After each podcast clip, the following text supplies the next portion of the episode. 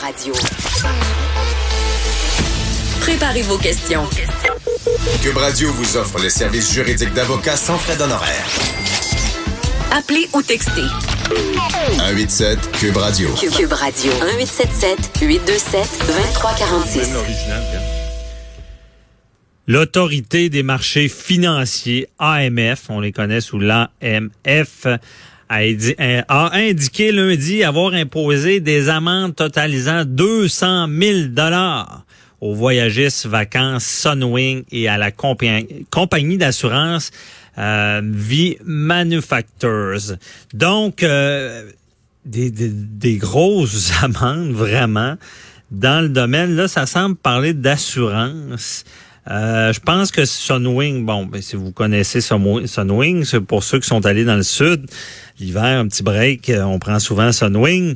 Mais là, ça semble nous toucher, ça, d'après Maître Boily. Euh, Bonjour, Maître Boily. Rebonjour, Maître Boily. Bonjour. Ouais. Oui, oui, ben écoutez, j'ai vu la nouvelle moi hier et puis ça m'a fait sursauter un petit peu parce que une amende de 100 000 pièces. Écoutez, il faut comprendre le monde de l'assurance pour comprendre que c'est qu'un peu ridicule comme amende. D'abord, ce qui est arrivé, c'est que Sunwing a vendu avec la compagnie Manufacturers, qui est une compagnie d'assurance. Ouais. euh, ils vendent des plans de protection. Ça s'appelait des, des plans platine de protection sans souci. Vous partez en voyage, on l'a déjà vu à l'émission là, euh, vous vous assurez parce que s'il arrive euh, quelque chose à l'étranger, ben des fois ça coûte cher. Le régime d'assurance ma- maladie ici au Québec ne couvre pas tout. Hein. Si on va aux États-Unis, on l'a vu là, ça peut coûter des fois 25 000 dollars par semaine être hospitalisé. Donc ça coûte très cher. Puis le- la régie d'assurance maladie rembourse peut-être des fois l'équivalent de 1000 dollars par jour. Donc c'est pas suffisant. Faut que vous vous êtes assuré. Or dans le domaine des assurances, faut comprendre une chose, Maître Bernier, pour avoir travaillé dans ce milieu-là quelques années, euh, votre police d'assurance que vous payez, là, ben, êtes-vous bien assis, là? Près de 90% de la prime que vous payez, là, elle sert pas à rembourser pour euh, des catastrophes, puis à payer vos, vos dommages, puis à payer vos, vos votre hospitalisation. Non, non, non, non, non, non. 90% ou à peu près de la prime, c'était ça il y a quelques années. Ça, ça peut varier d'un ou deux là, je me trompe pas beaucoup. Ça va pour graisser le monde.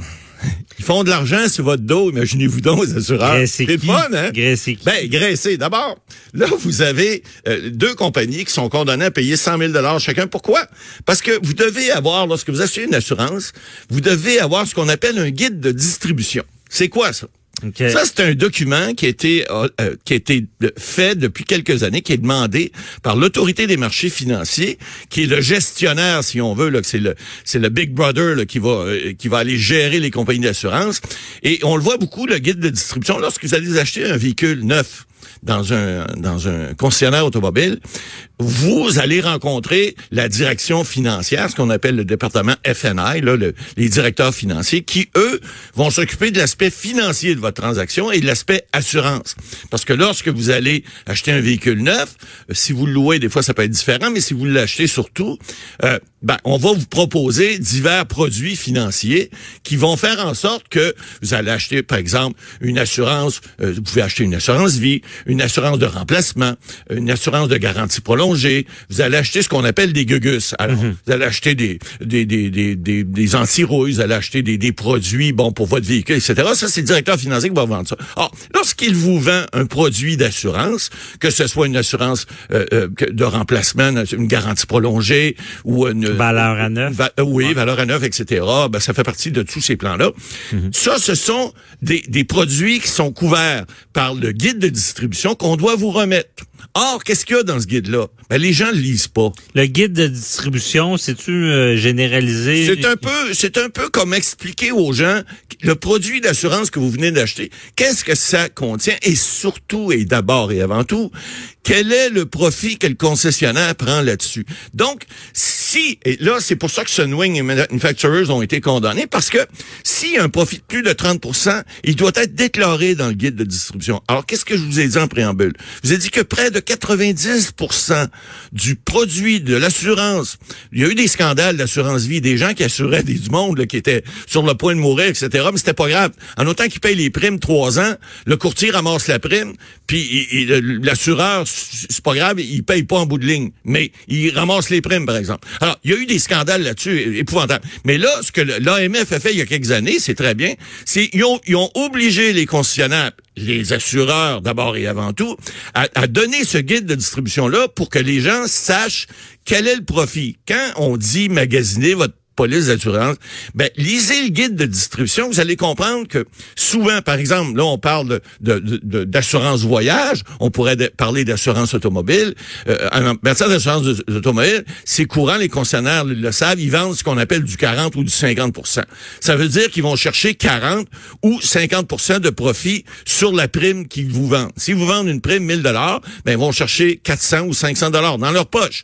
Le directeur financier a aussi un pourcentage qui peut varier entre 15 et 25 Additionnez tout ça en bout de ligne, là, vous arrivez pas loin de mon chiffre de 90% Alors, le guide de distribution, il est là pour ça. Il est là pour que le consommateur sache c'est quoi qu'il achète. Or, pendant cinq ans, semble-t-il, suivant ce qu'on a vu là euh, dans cette euh, dans ce on parle, on parle de 80 000 police, police Oui, donc c'est à peu près un dollar par police d'assurance ou un dollar et 25 à peu près par police d'assurance vendue. Et regardez le profit que ces gens-là font sur ces polices-là. C'est une vraie joke, les condamnés à 100 000. pour moi, c'est une farce. là. C'est ridicule. Parce qu'ils font des profits énormes là-dessus. On le sait, dans certains domaines, il est beaucoup plus payant de vendre ce qu'on appelle l'assurance ou en fait les gugus sur les produits que de vendre le produit lui-même. Des fois, les concessionnaires automobiles vont faire un maigre profit sur une vente de véhicule, par exemple, de 15 000 Ils vont faire peut-être des fois 500-600 dollars pas plus que 1000 dollars de profit, c'est mhm. tellement mince, mais ils vont en faire peut-être 2000 dans le département financier. Et c'est là que le guide de distribution qui est fait pour renseigner les gens, pour dire, écoutez, si vous achetez un produit financier, si vous achetez un produit d'assurance, ben voici le, pourcentage qui est pris. Et ça, ça vous permet quoi? Ben si vous le lisez, puis vous, vous arrêtez de lire juste la première page, vous allez là-dedans, vous allez voir qu'il y a un profit important, qui ça, vous êtes capable de négocier à ce moment-là. Mais si vous ne le savez pas, savez, Maître Bernier, les gens qui font de l'argent, souvent, c'est pas nécessairement les plus intelligents. Hein.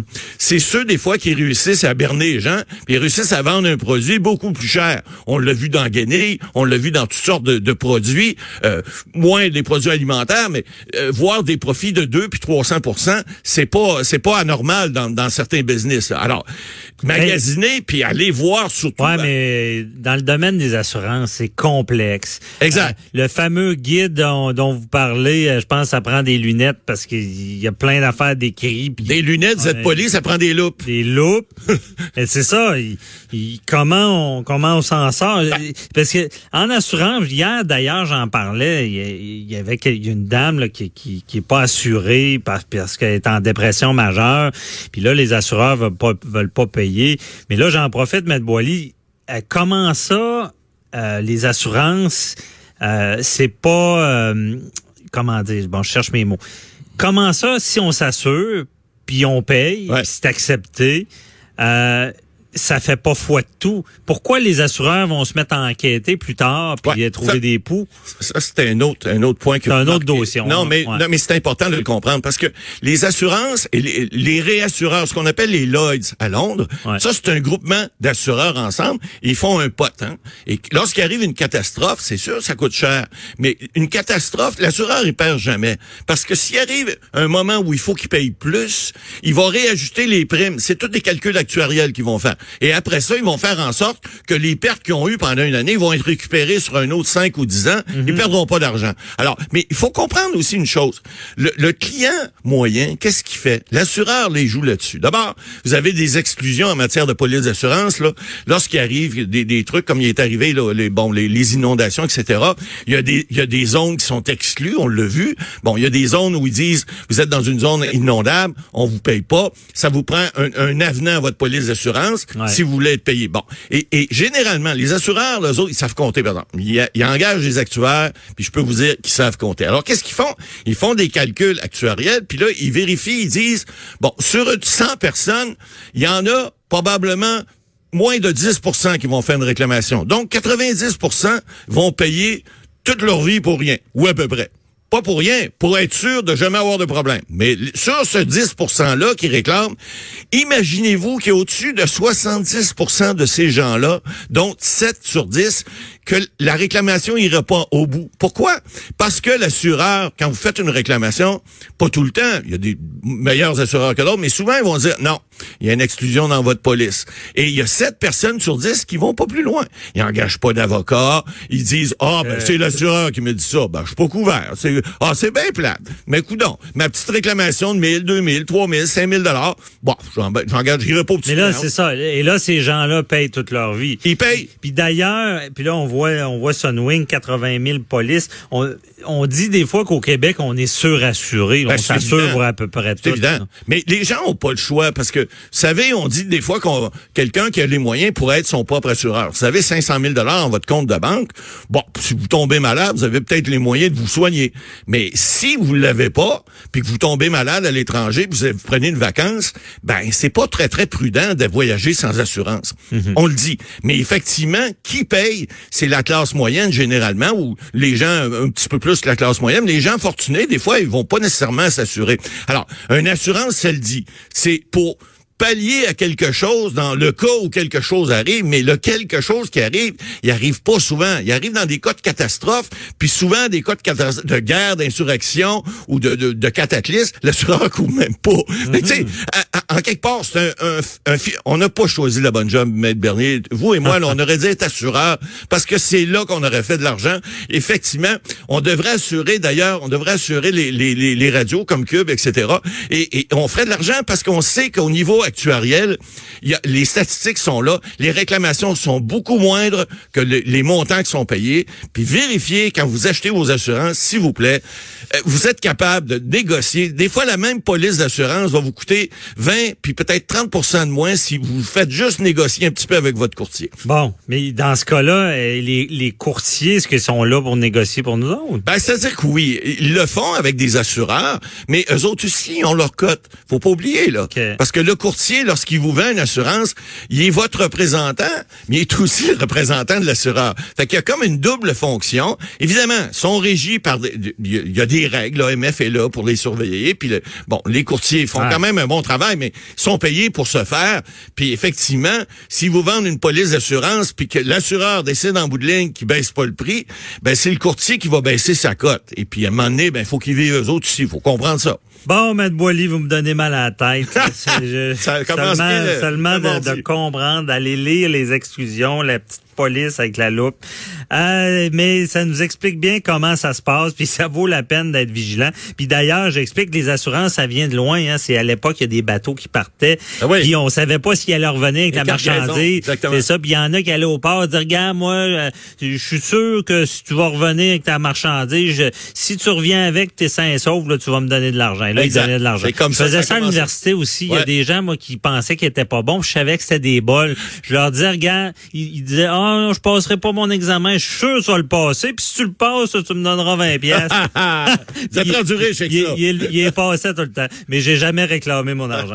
bon, de, l'origine des assurances. Donc, euh, restez là, Maître Boily. Euh, on va répondre aux questions tout à l'heure du public. Sinon, euh, restez avec nous parce qu'au retour, on parle à Nicole Gibault, juge à la retraite, et Jean-François Brochu, policier à la retraite. On parle de ce qui s'est passé aux États-Unis et le meurtre à euh, Baie-Saint-Paul, quelqu'un qui a tué sa mère, qui était schizophrène. À tout de suite.